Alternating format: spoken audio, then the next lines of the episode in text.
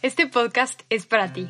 Te invitamos a escuchar, descubrir y encontrar tu magia con nosotras. Si creces tú, crecemos todos. Tomamos té mientras escuchamos y platicamos sobre crecimiento, espiritualidad e impacto social. Yo soy Majo. Y yo Diana. Y esto es Escucha Té. Todos nacimos maravillosos. La mayor tragedia es estar convencidos de que no lo somos. Rupi Kaur. Bueno, bienvenidos a un nuevo episodio de este podcast. Les queremos agradecer a todos por escucharnos, por estar aquí y queremos comentarles que este episodio vamos a hablar del body shaming.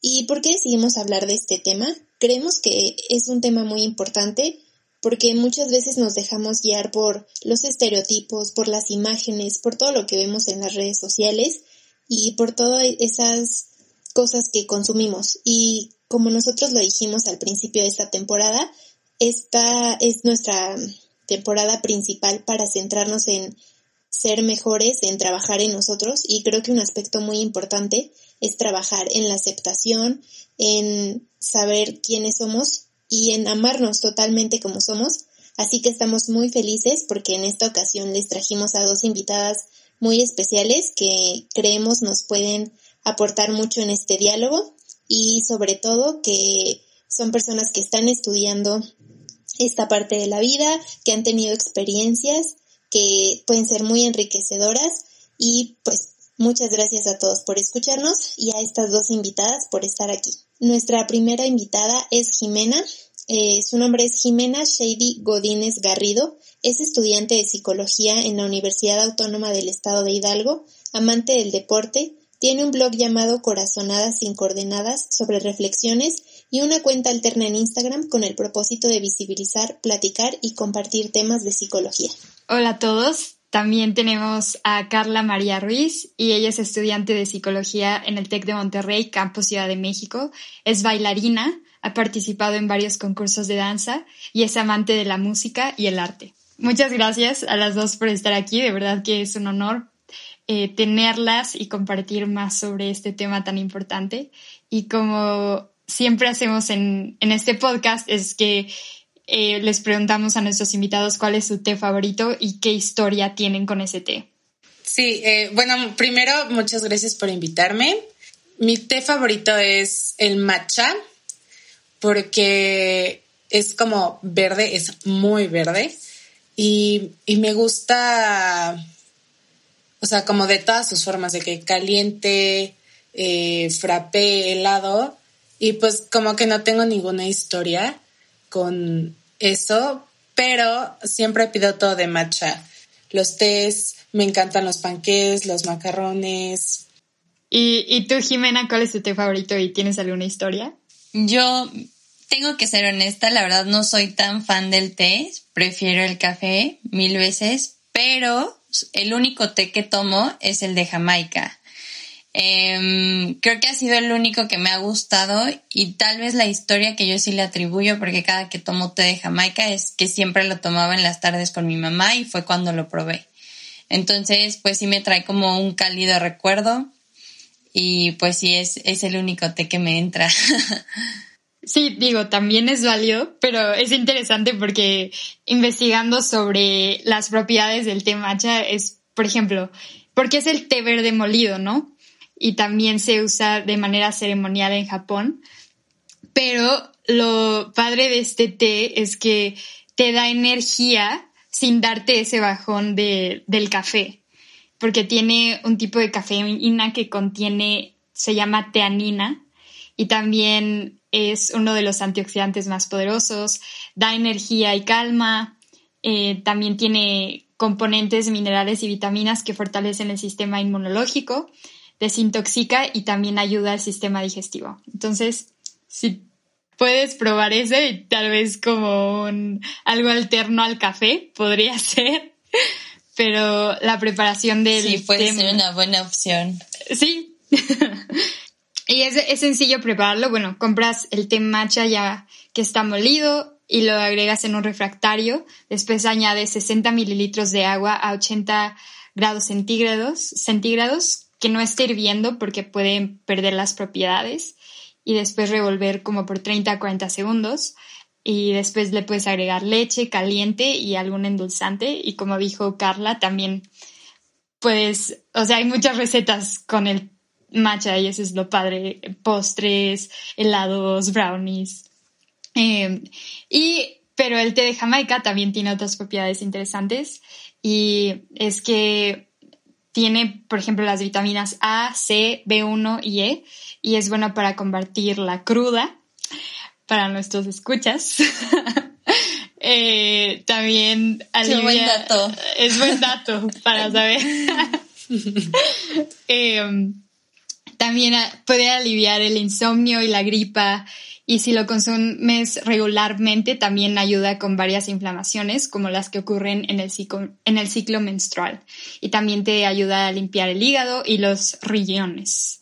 Y para prepararlo necesitas 4 gramos de flores de Jamaica, 2 tazas de agua y endulzante. En una cacerola pequeña colocas las tazas de agua y las flores de Jamaica, lo calientas el agua hasta que hierva, después apagas el fuego y dejas reposar por 5 minutos.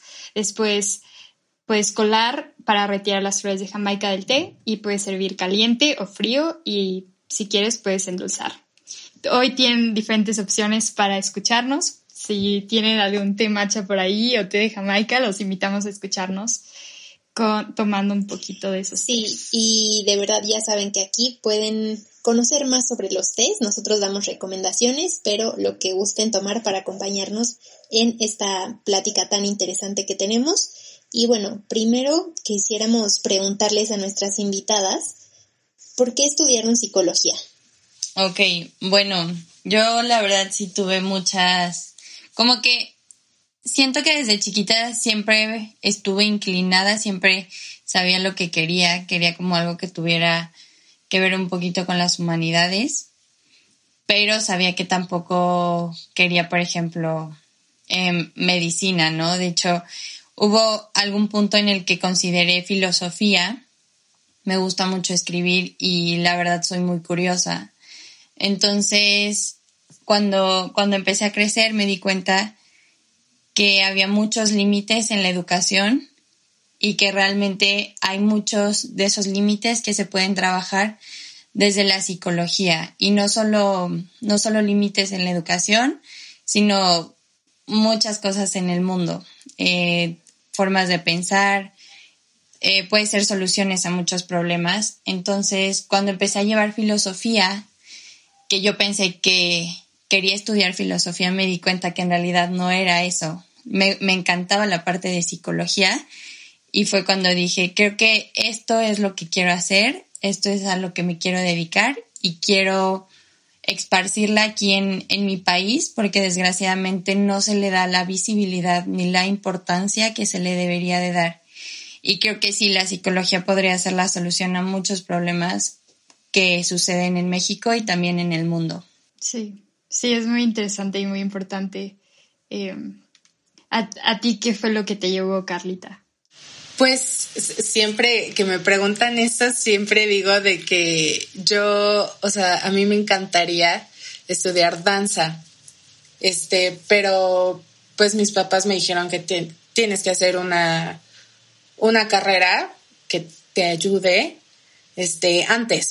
Entonces, psicología es la que más me llamaba la atención, porque, o sea, porque como que yo tenía como problemas, entonces yo quería saber como la fuente de esos problemas, entonces también me gusta mucho como los datos sobre las personas, o sea, los experimentos sociales y cuando me metí, pues he hecho servicio social en una escuela aquí en Pachuca para niños con autismo y me encantó. O sea, ahí me di cuenta que, me encantó como trabajar con las personas, poder saber ayudarlas, o sea, cómo ayudarlas, aunque sea lo más mínimo en escucharlos.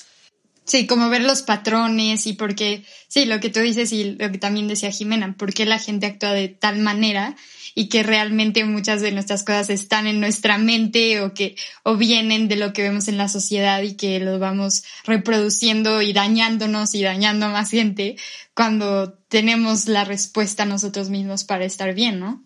e, eso nos lleva un poquito al tema de hoy, ¿no? Que es el body shaming, es, es algo que, que creo que parece que como que ahorita las cosas van mejorando y que la gente habla más sobre eso, pero al mismo tiempo siento que todavía falta mucho más por hacer. Eh, pero primero queríamos preguntarles a ustedes, definir esto, ¿qué es el body shaming para ustedes?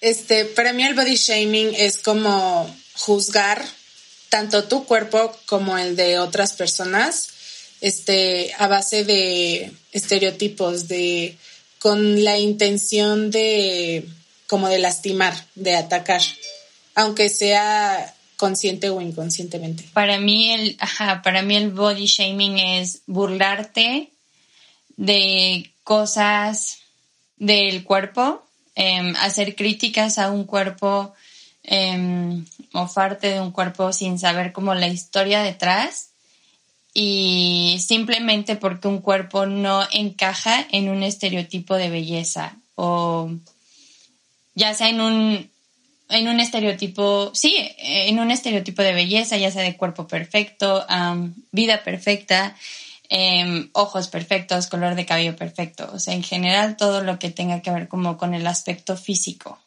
Y que en realidad es quién define lo que es perfecto, ¿no? Y dónde vienen esos estándares. Sí, exacto.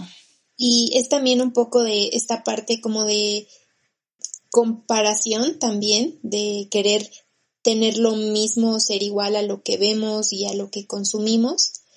Y pues qué tan importante es, ¿no? Tener en cuenta y empezar a detectar estos patrones. Y bueno, a mí me gustaría preguntarles, ¿de dónde creen ustedes que surge? Uy, pues yo creo que, o sea, va a sonar feo, pero el primer contacto que tienes con el mundo es la familia.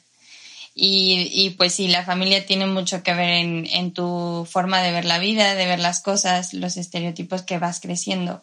Puede que no lo hagan de una manera consciente, puede que muchos de estas, muchas de estas ideas se desarrollen inconscientemente, ya sea en una plática familiar. O sea, por ejemplo, a mí, eh, mis papás no, pero sí tenía mucha familia que me comparaban con mi hermana. Yo tengo una hermana mayor, ella tiene 24 años, yo tengo 19, y o sea, si ustedes nos ven, la gente que nos conoce es como, ay, ella es la chiquita, pero es la mayor de tamaño. Ay, neta, tú eres la, la hermana más pequeña, no parece, tú parece que le llevas cinco años. Entonces, o sea, como que esos comentarios, o sea, ahorita ya me dan igual, pero cuando estaba más chiquita, em, me comparaban mucho. O sea, cuando yo empecé como esta etapa de la pubertad, de la adolescencia, que empiezas a crecer, que tu cuerpo se empieza a desarrollar y todo, este, sí recibía comentarios. Uno que nunca se me va a olvidar fue de una tía que dijo como, ay, tenemos lo mismo, una hija súper delgadita y otra más robusta. Y yo tenía como 11 años y fue así de, ¿qué onda? O sea, la neta no era una tía cercana, pero pues si dices, oye, pues se supone que eres familia, ¿no? Y te digo, o sea, mis papás siempre era como, mm, cada quien es diferente y no pasa nada. Pero eh, no sé, escuchando otras pláticas de que, oye, ¿viste que fulanita engordó? Oye, ¿viste que de fulanita ya bajó de peso? Entonces creo que sí muchas pueden ser el primer contacto con la familia. Ya conforme vas creciendo, pues obviamente con tus amigos, con tu círculo social, eh, ahorita que están las redes sociales como en su auge, pues es súper fácil, sí. ¿no? o sea, como dijiste, personalmente sí empieza uno con la familia, este, y por ejemplo, socialmente de la sociedad, yo digo que pudo haber, este, empezado desde hace, o sea, muchísimo desde el principio de, pues, de los humanos, este, por ejemplo, con temas de salud, por, este, de que las mujeres que eran eh, caderonas, así medio este, con así con grasita, así como de mamá, eran las mujeres perfectas en esa época, porque podían este, tener hijos y varios hijos, o un hombre que es de que súper fuerte es como el, el macho, y de ahí pues viene de que, ah, pues eres flaca, no vas a poder tener hijos, lo siento. O como de, uy, estás débil, este, no puedes casar, no te, o sea, no vas a sobrevivir en este mundo. Entonces, o sea, obviamente ha ido evolucionando y ahorita como que se centra más en, en la moda, en todo esto de estar fit y de la ropa y de, los, de las modelos y así. Me parece muy curioso lo que comentas, que antes era, o sea, me parece un poco como que se, se hizo al sentido inverso. O sea, antes se le daba más valor a las personas un poco más llenitas, con más fuertes, tal vez con más músculo, y ahora siento un poco, yo no sé, que es al revés, que se le da más popularidad a las personas más delgadas y todo esto y me parece muy curioso, ¿no creen? Sí, o sea, por ejemplo, tú ves una foto de Marilyn Monroe y era así de, wow, o sea, tiene un cuerpazo, o no sé, o sea, simplemente las modelos de antes, em, o sea, se les ve la celulitis, las estrías, eh, los rollitos y todo. O sea, y en, en su momento eso estaba bien. O sea, y está bien, ¿no? Es, pero me, a lo que voy es que en ese momento ese no, no estaba tan arraigado eso de no manches, tiene celulitis y se la borraban para que no saliera, saliera en la portada. O sea, simplemente era como, wow, este es el cuerpo perfecto de este momento. Y pues ahorita sí es completamente diferente. Y pues también ha cambiado en estos últimos de que 30 años Ah, por ejemplo, en los 90s, 2000 eran las, o sea, flacas, flacas, flacas. O sea, yo me acuerdo que cuando estaba en primaria estaba como eh, muy el tema de los problemas alimenticios. Y ahorita, con esta cultura de, de hacer ejercicio y que la dieta y que los veganos y de que cero, no sé qué tantas cosas está más como en moda ya como las personas este más como musculosas, no tanto flacas de, de sin grasa, sino de que como saludables, ¿no? Y también he visto mucho, por ejemplo, yo me la paso mucho en TikTok, este, y en mi For You page salen como, como de personas que no necesariamente son flacas o de que están de que super fit, pero tienen como esta figurita curvy y pues tienen de que sus rolls, acá su grasita y a mí me parece como algo súper bonito, súper fantástico que, que eso las empodere, que lo acepten y que digan, esta soy yo, o sea, yo me acepto, me vale lo que los demás digan. Y esto hace que por ejemplo, que yo me, que yo me sienta mejor conmigo misma y pues también otras personas. Sí, creo que eso es lo más importante y ahorita lo vamos a tomar. Es como, cómo realmente lo que vemos en los medios nos afecta, eh, cómo nos vamos a sentir nosotros mismos y qué es lo que es normal, entre comillas. Em, y, lo importante que es la representación en todas sus formas. Y también, bueno, lo tocaron un poquito de cómo que el body shaming no solo es lo que te, te dice otra persona, sino cómo tú te estás dañando y tú te estás diciendo a partir de lo que te dice otra gente, pero yo también me acuerdo en la primaria también sufrí de bullying y es como estas ideas que se te quedan, incluso ahora ya, ya poco a poco obviamente se va superando, pero, pero hay cosas que todavía siguen presentes. Es como, no es que soy así, entonces no puedo ser parte de esto, o no les voy a gustar, o nunca voy a ser lo suficientemente buena.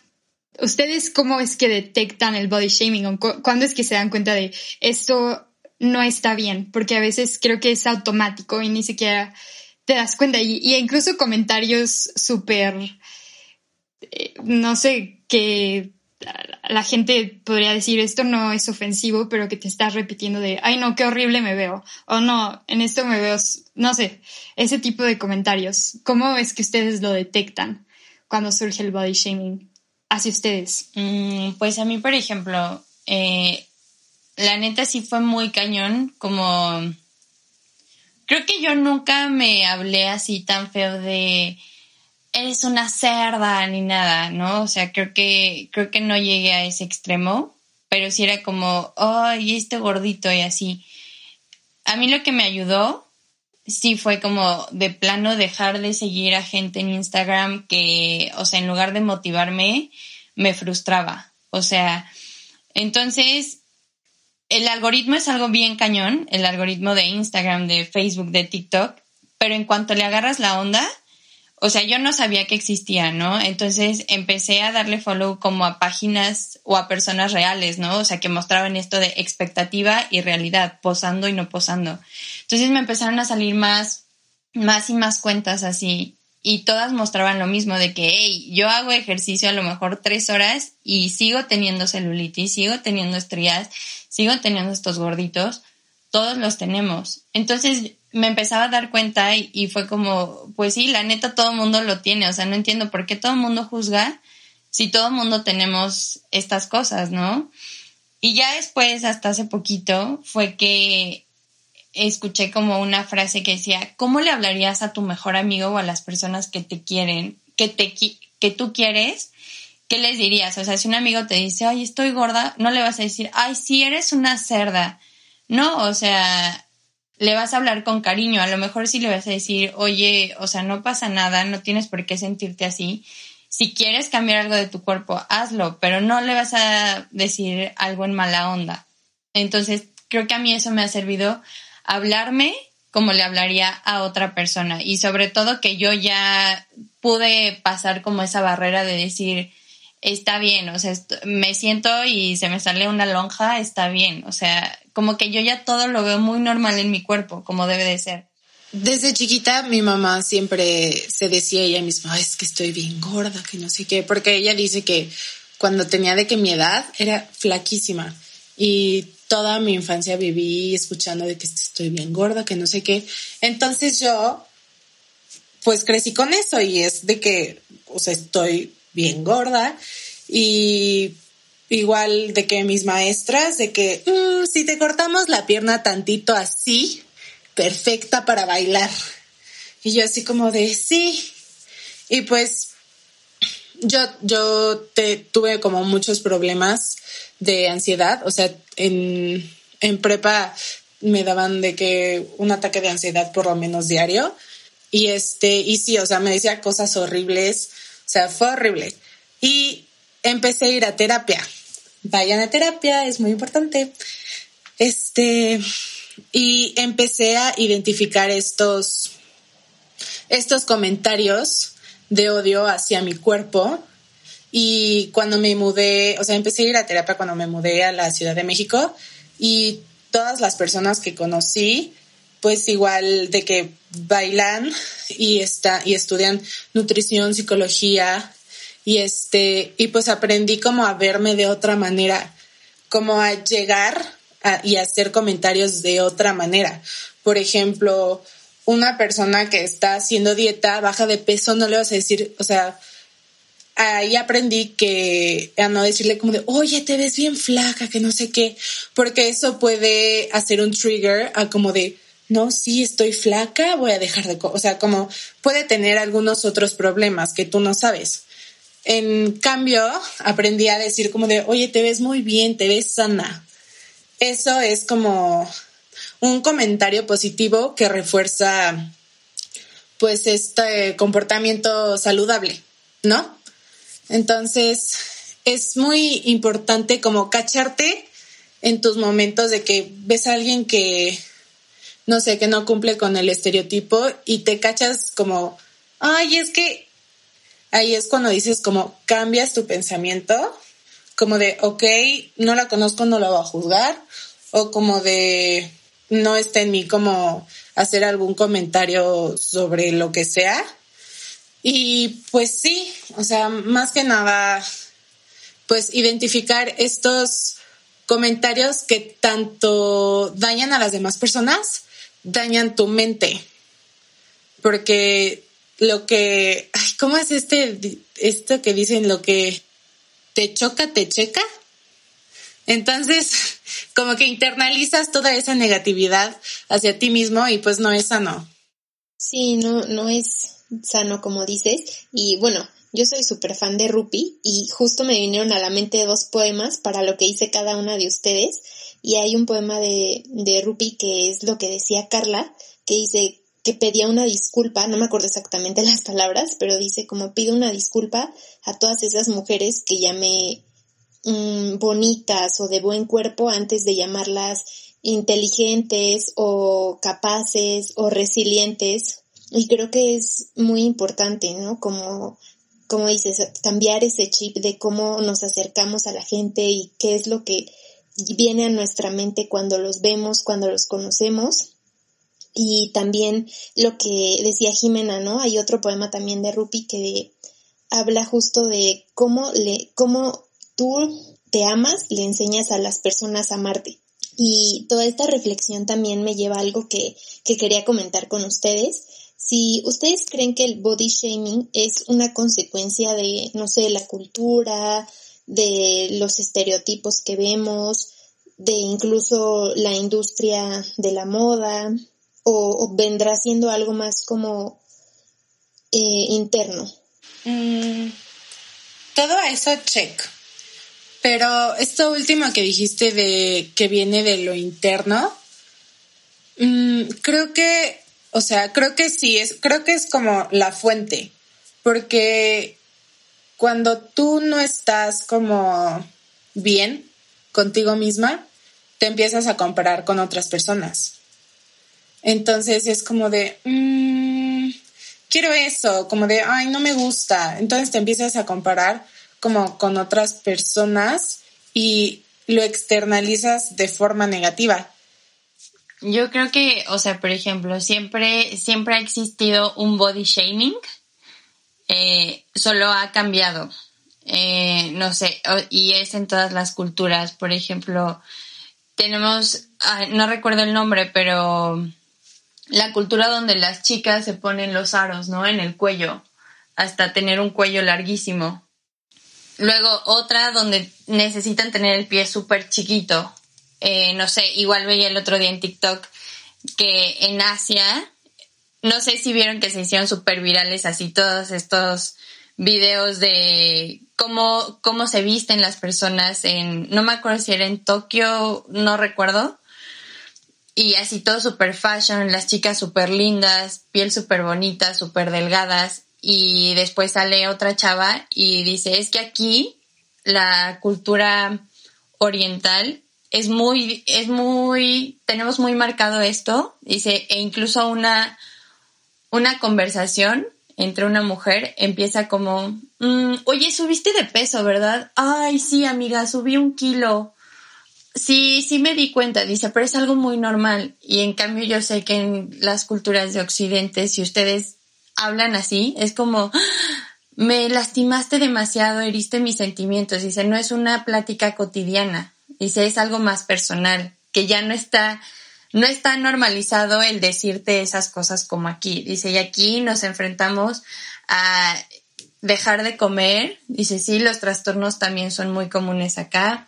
Em, los métodos que hacemos, leía yo el otro día que muchas veces se miden con una hoja, literal la ponen así y su cintura debe ser del tamaño de la hoja, ¿no? Entonces, creo que sí tiene mucho que ver con tanto con la cultura, con la moda, pero desgraciadamente creo que puede que ahorita se erradique un estereotipo, pero en un futuro, en 50 años, va a estar otro. Entonces, tal vez yo soy, yo sí soy de la idea de que existe como un inconsciente colectivo que todos tenemos.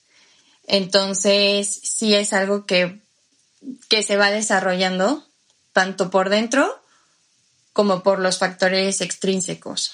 Sí, realmente es algo muy fuerte y creo que por eso es lo importante hacer ese trabajo interno, ¿no? Porque la sociedad va a seguir cambiando, las modas van a seguir cambiando, te van a seguir diciendo qué hacer, qué es bueno, qué no, qué. Entonces, si tú no estás bien contigo, segura de quién eres, seguro de quién eres, te va a consumir todo eso.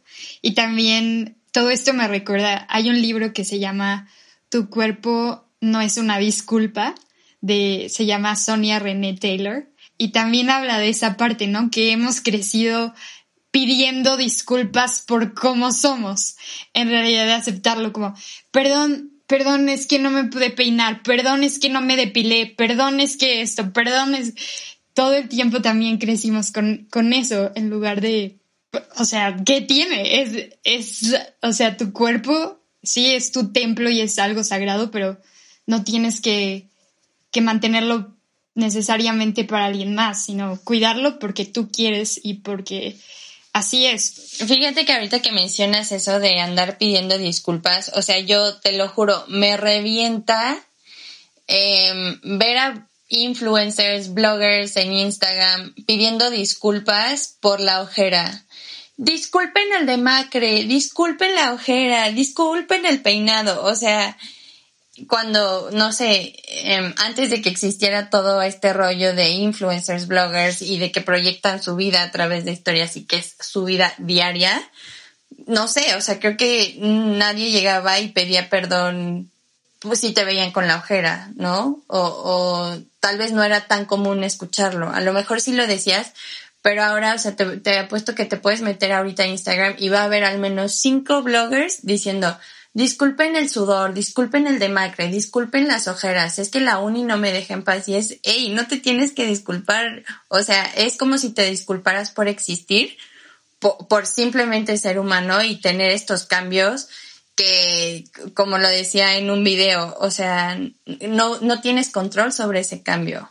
Entonces a mí sí me choca y de hecho hasta una vez puse en Twitter, no se disculpen por el demacre, simplemente son humanos y X. Sí, que, que, o sea, es por esta cultura de tener la vida perfecta, de que las bloggers como de soy perfecta, o sea, soy hermosa. Me veo bien siempre. Ajá, ándale. Y es de que si me veo mal es como de, ay, lo siento, no me dejen de seguir. O sea, cuando en realidad estás como están como proye o sea, si lo hicieran como más comúnmente, sin disculparse, sería como proyectar tu humanidad hacia las personas y las personas se sienten más identificadas con ellas. Y hay, igual hay varias personas que, o sea, como influencers que están como quitando como todo eso de la perfección y así, son muy, son muy pocas. No, sí, pero es eso, es, es Sí, o sea, representar a, las personas como son realmente y sin miedo, sin filtros, sin... Y creo que eso, eso atrae más, ¿no? Es como ver a esa confianza tan grande en una persona. Eso es, eso vale más que nada porque es su luz, es, es ella completamente, sin intentar ser alguien más, sino porque cada quien, o sea, eso me parece muy loco cuando, cuando me pongo a meditar en ello es que no existe nadie y jamás ha existido nadie como tú y jamás existirá nadie como tú. Entonces, o sea, qué tristeza gastarte una vida intentando ser alguien más si tú, o sea, suena cliché o lo que quieran, pero eres único realmente. Sí, sí, a mí también me parece, sí, a mí también me parece muy interesante y ahorita que Carla mencionaba a esta chica de las redes, eh, bueno, las personas que, que me conocen saben que yo siempre he tenido como, tengo barritos y así, siempre ha sido como una lucha de decir, ay, los odio, no me gusta, me choca y todo eso.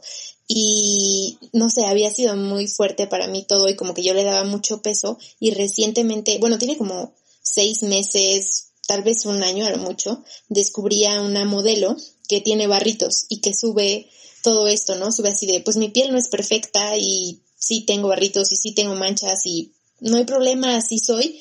Y como dicen, o sea, a mí me encanta verla y como que me ayuda a entender que no hay gente perfecta y que realmente no es algo a lo que le deberíamos dar peso.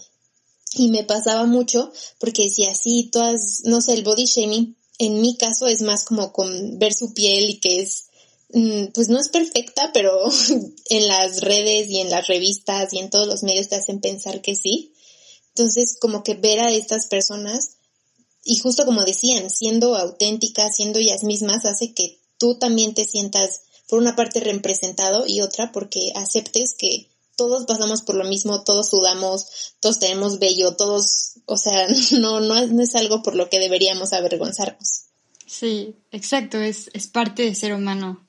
En el momento en que tú te das cuenta así como de, wow, neta todo lo que veo en la tele, en, redes sociales, en las revistas o así, no es verdad, como que te quitas un peso de encima. No sé si siguen o si han escuchado de una cuenta, de hecho hace poquito, bueno, yo me, yo la estoqué porque se hizo muy viral porque hicieron un post de Alexis Ren y muestran como sus fotos así de que posando y otra desprevenida y se ve súper diferente el cuerpo, ¿no? Y entonces esta cuenta se dedica como a mostrar esto de las de las famosas, de cómo se ven posando, cómo se ven sin maquillaje, con maquillaje y todo. Y, o sea, creo que la cuenta no lo hace con mala intención, de hecho, o sea, no es como cuenta de paparazzi de qué horror ni nada, o sea, es, de hecho, me gustó porque decía, no entiendo por qué se editan en sus fotos de Instagram cuando en realidad no necesitan hacerlo. Y digo, pues sí, la neta, yo creo que sí, y creo que hay mucha gente también que critica como, ay, no, pero qué decepción que el cuerpo de Alexis Ren no es verdad, o por ejemplo, también, ¿no? Con Esther Expósito, así de que está súper cirugiada y todo. Y yo creo que es simplemente la necesidad de saber que hay alguien que no es así de perfecto y decir, qué bueno que neta no es así como se ven sus fotos, qué bueno que no tiene esa cinturita, qué bueno que no tiene esa nariz perfecta o ese cutis perfecto, porque así me quito yo un peso de encima de no sentirme así de perfecto. Y creo que cuando tú te das cuenta de eso, y empiezas a alimentar esta, esta cuestión de decir, está bien, creo que ahí va a cambiar todo tu panorama. Y, lo, y todo, pues, como siempre he dicho, todo recae en la educación y educación no simplemente es la educación académica, ¿no? Educación es todo lo que lees, lo que escuchas, lo que sigues, y, por ejemplo, a mí me gusta mucho, hace poquito en mi cuenta de estudiante de psicología hice un post de canciones que promovían así como, no, como hasta puse playlist para bailar en calzones y dedicarte a ti misma. Y canciones así como todas hablando de que eres perfecta así como eres, no importa si eres copa A, copa B. Y creo que sí es eso, o sea, que tú también te ilustres y no te quedes simplemente con lo que ves detrás de una pantalla. Sí, completamente. Y eso, eso, eso nos lleva a la otra pregunta que, o sea, algo que también habla en ese libro que les digo que, el de, que se llama Tu cuerpo no es una disculpa, es sobre cómo también se ha creado esta cultura de comprar para ser suficiente. Y en ese libro decía que, por ejemplo, una mujer en Estados Unidos se gasta a lo largo de su vida 15 mil dólares en puros productos de belleza.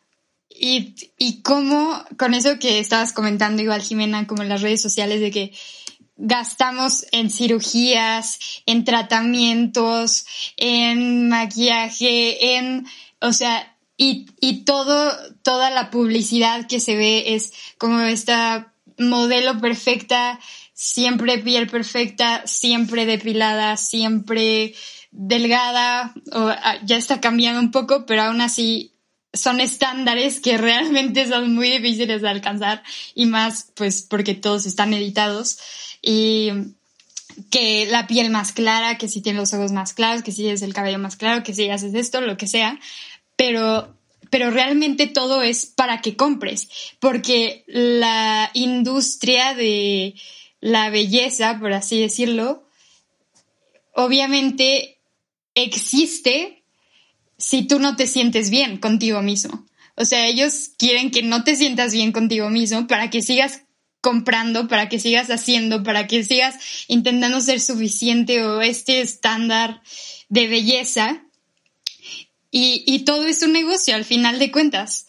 Entonces, queríamos saber si ustedes opinan algo sobre eso o han leído algo, porque a mí se, se me hace, eso es creo que lo, lo más doloroso ver que realmente la, gente que está detrás de eso quiere que no te sientas bien para que sigas comprando. Eh, ahorita las generaciones que vienen, o sea, ves a un niño de tres años, una niña de tres años y ya tiene iPad, ¿no?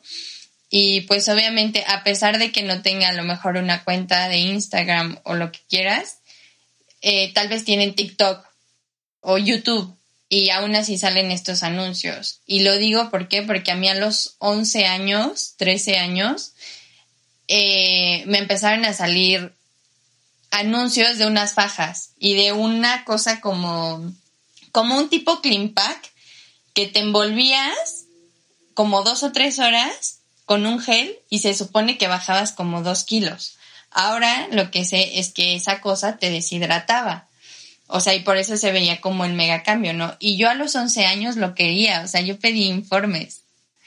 Y digo, ah, o sea, ahorita me quiero regresar y darme un zape y decir, hey, o sea, no necesitas eso. Y yo creo que eso es lo alarmante, o sea, tal vez que un adulto lo consuma, que una, que, ajá, que un adulto lo consuma sí te preocupa, pero aquí hay que preocuparnos como por las generaciones que vienen, ¿no? Por todas estas niñitas que dices, puta, yo no quiero que viva lo que, lo que yo viví, o sea, yo no quiero que viva el body shaming de, ay, tienes muchas boobies, ay, tienes muchas pompis, ay, tus piernotas em, están muy grandes. O sea, yo no quiero como que yo tengo eh, primas chiquitas, entonces yo las veo y digo, no manches, yo no quiero que ellas vivan eso.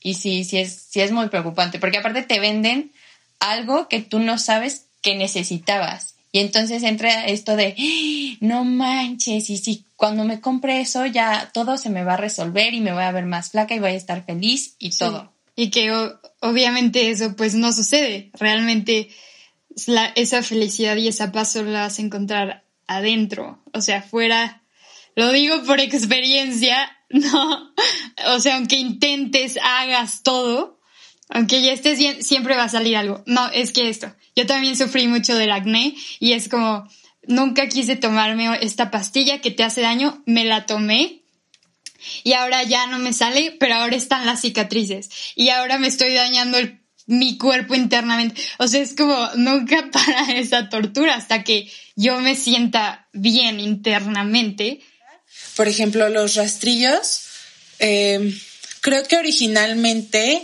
lo, este, o sea, las mujeres no se depilaban con rastrillo, o sea, ellas eran muy felices así con, con su vello corporal, ¿no? Hasta que a alguien se le ocurrió como de, ah, ahora vamos a vendérselos a las mujeres, vamos a venderles que la idea de la mujer bonita es que no tengan eh, vellos en las piernas, en las axilas, en la cara. Veía hace poquito, ya ven todo el tema de Bárbara de Regil, ahorita en la cuarentena estuvo cañón, y pues muchos decían, ¿por qué la gente, o sea, si ya nutriólogos, si ya expertos en la salud han desmentido todo lo que esta señora ha dicho, ¿por qué todavía hay gente que le cree y todavía hay gente que les que la sigue y la apoya y la adora, o sea, traen una ceguera increíble. Y veía a un analista y decía, es que la gente cree, porque dicen, si a Bárbara de Regil le funciona tomarse un jugo verde y, y tener ese abdomen, entonces a mí también me va a funcionar. O sea, en cambio, si un nutriólogo eh, se lo dice, pues a decir, pues sí, pero es que, o sea, ve el abdomen que tiene Bárbara de Regil y yo no me estoy tomando ese jugo y ve cómo está ella. Entonces, pues sí, o sea, volvemos al tema de, de que tenemos como este ideal y quieres hacer todo, incluso las cosas que no están bien, para estar como esa, esa persona. Sí, sí, totalmente. Y también como querer em, usar todos los medios posibles para que, como ustedes decían, eh, de una manera usarlo de pretexto en vez de sanarte tú, ¿no? Porque eh, sanarte internamente. Porque es más fácil ponerte un labial o depilarte a a eh, pensar realmente qué es lo que está pasando y por qué no te estás aceptando o sí, por qué te estás hablando de esa manera.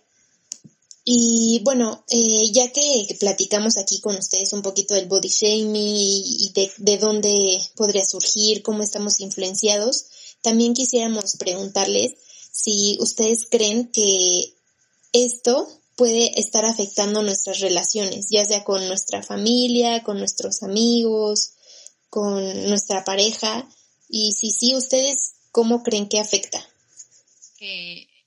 Simplemente si, si no estás bien contigo, no puedes estar bien con los demás. O sea, esa, yo creo que eso es regla.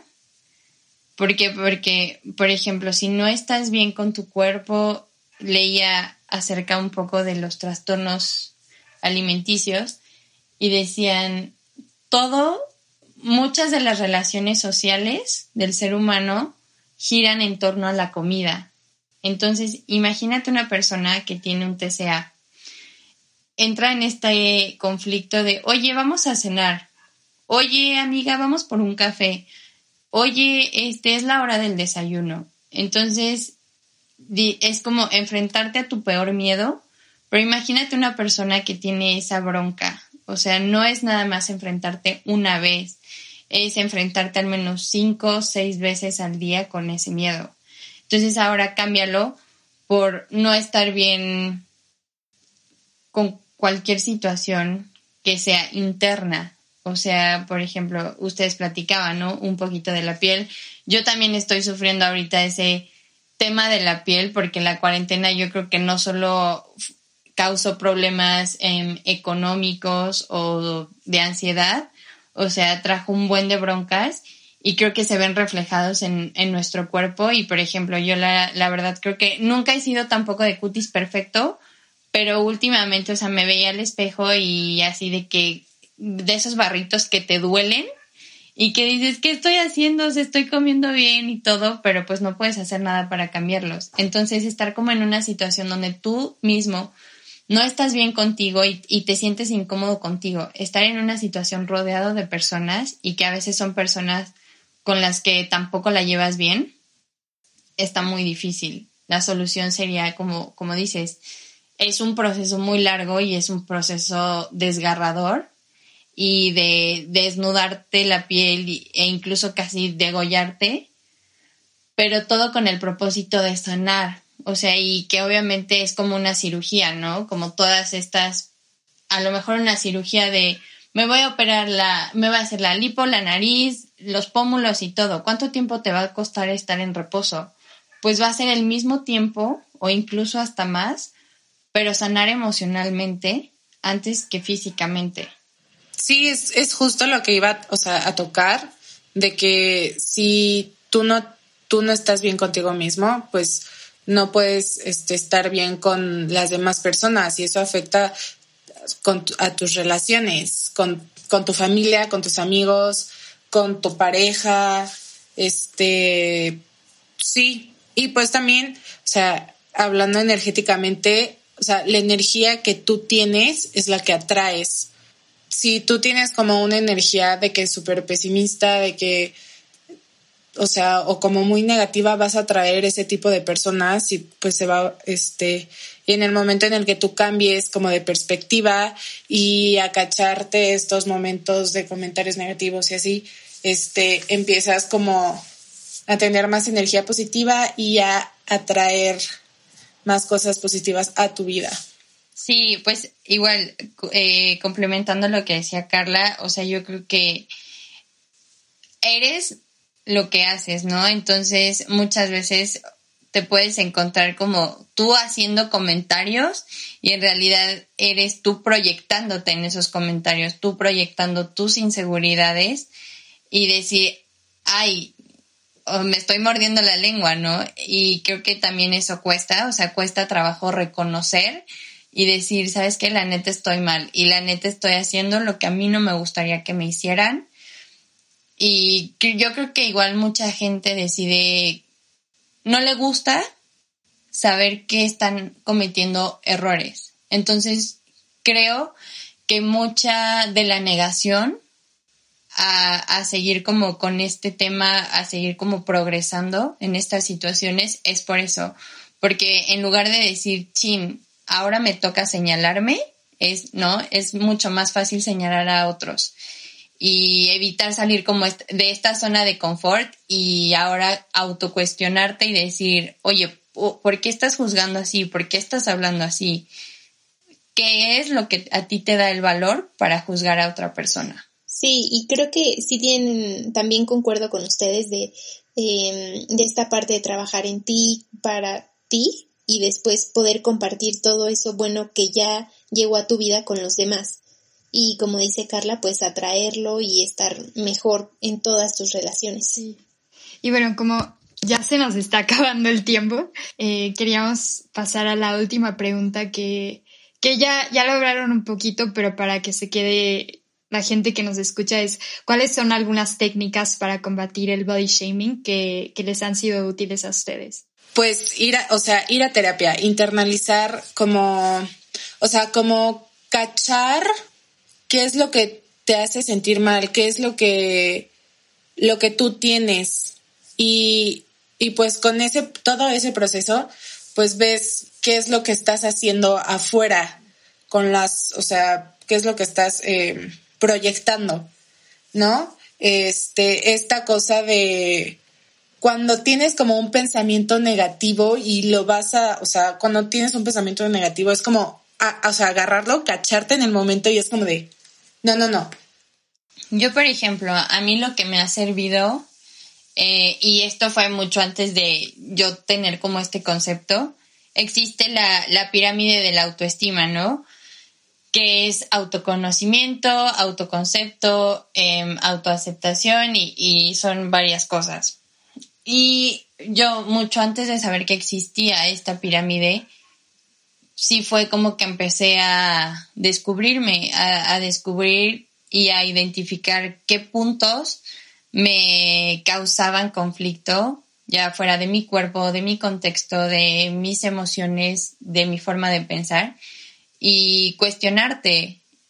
Y así, o sea, va a haber días, años o incluso meses que digas, pues sigo sin encontrar esta respuesta, pero yo creo que ese es el primer paso, empezarte a cuestionar por qué tienes estas ideas, por qué tienes estas incluso metas, podríamos llamarle, de dónde surgieron y por qué surgieron y por qué piensas que esto es lo correcto y por qué piensas que esto está mal.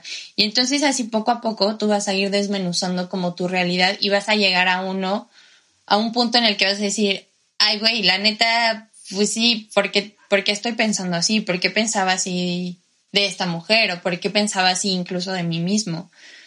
Y sí, o sea, como dice Carla, yo creo que sí, igual un buen paso es ir a terapia, aunque yo sé que a muchas personas les da miedo. Y también no caer como, sabemos que cualquier extremo es malo, ¿no? Y por ejemplo, a mí lo que a veces me afectaba está como esta corriente del body positive. Y era como, despiértate cada mañana y recuérdate que te amas y dile a tu cuerpo que está hermoso. Y la neta a mí no me funcionó. O sea, yo nunca lo hice y está del otro lado la otra corriente que es body neutral, que es, está bien que no amo todo lo de mi cuerpo, pero lo acepto.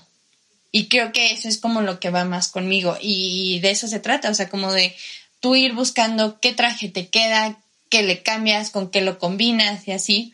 Porque entonces si no caerías otra vez en lo mismo de me tengo que amar, me tengo que amar y tengo que amar todo mi cuerpo y no, no, me quiero cambiar nada cuando pues se vale y se vale tener que lo que te gustaba antes ahorita ya no te gusta y que a lo mejor en otros dos años ya no te va a gustar. Pero lo importante es que aquí la gente se siga cuestionando y empiece a modificar las cosas que puede y si no puede modificarlas, que trabaje en ellas. Y que, y que siempre y cuando sea como, no, por, no hacerlo por las demás personas, ¿no? Pero hacerlo por ti, lo que te hace sentir bien. Y igual en ese libro algo que decían como para cerrar esto es que realmente cuando nos, nacemos, o sea, cuando somos bebés, no estamos pensando, ay, este gordito, ay, ya me salió cabello. O sea, no, todo es increíble. El saber que tienes un pie, el saber que puedes estirar tus brazos, o sea, es como también regresar a esa esencia, ¿no? También recordar qué es lo que te gusta hacer, si te gusta bailar, si lo dejaste de hacer. Sí, si te gusta cantar, si te gusta ir a nadar, o sea, también recordar esas cosas, como qué es lo que te da placer, qué es lo que te trae a ese momento de sentirte, wow, me encanta estar en ese cuerpo y me encanta vivir en ese cuerpo y, y porque puedo hacer todo esto. Claro, especialmente eso, comenzar por ti. Em, yo siempre he tenido como un tema con el ejercicio. Hace poquito me decían, pues es que entonces si no te importa el físico, ¿por qué haces ejercicio?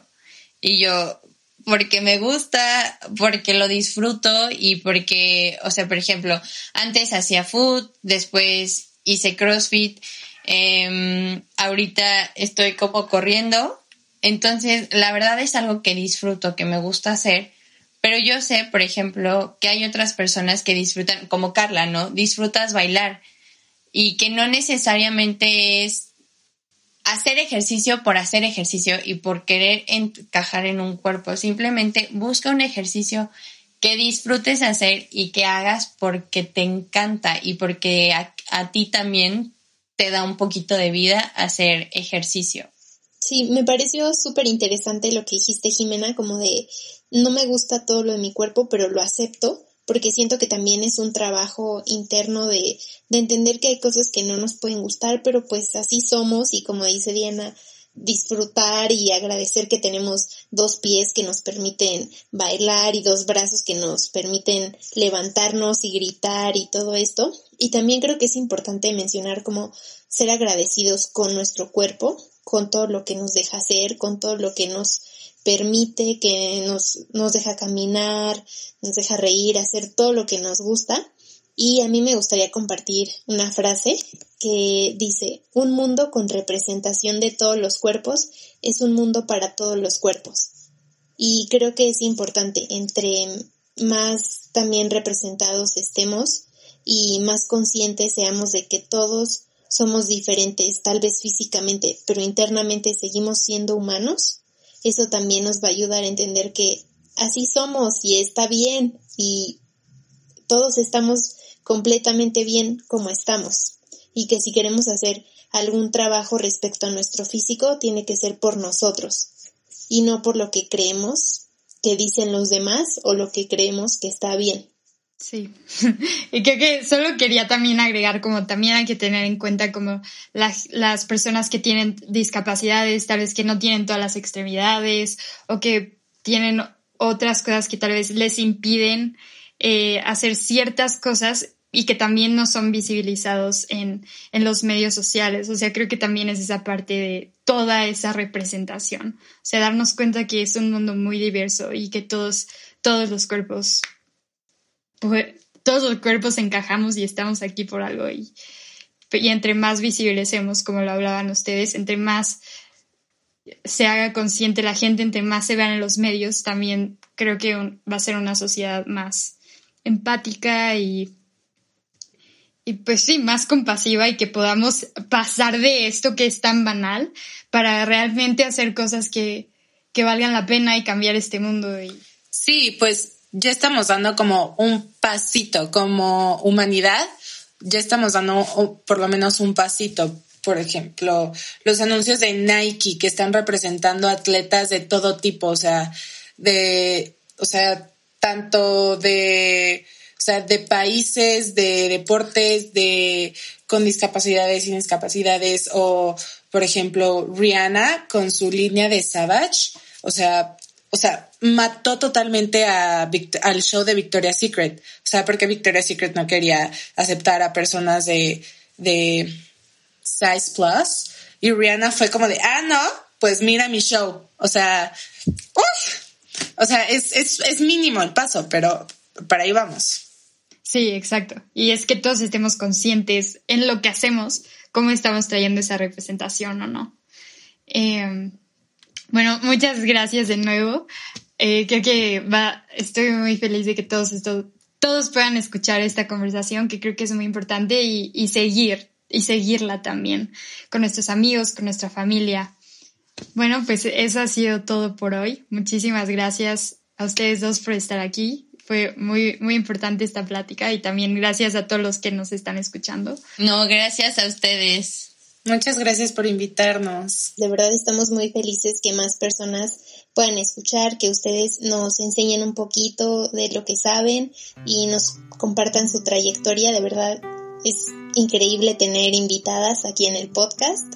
Así que a todos también los que nos escuchan, gracias por escucharnos una vez más y nos vemos próximamente en el siguiente episodio.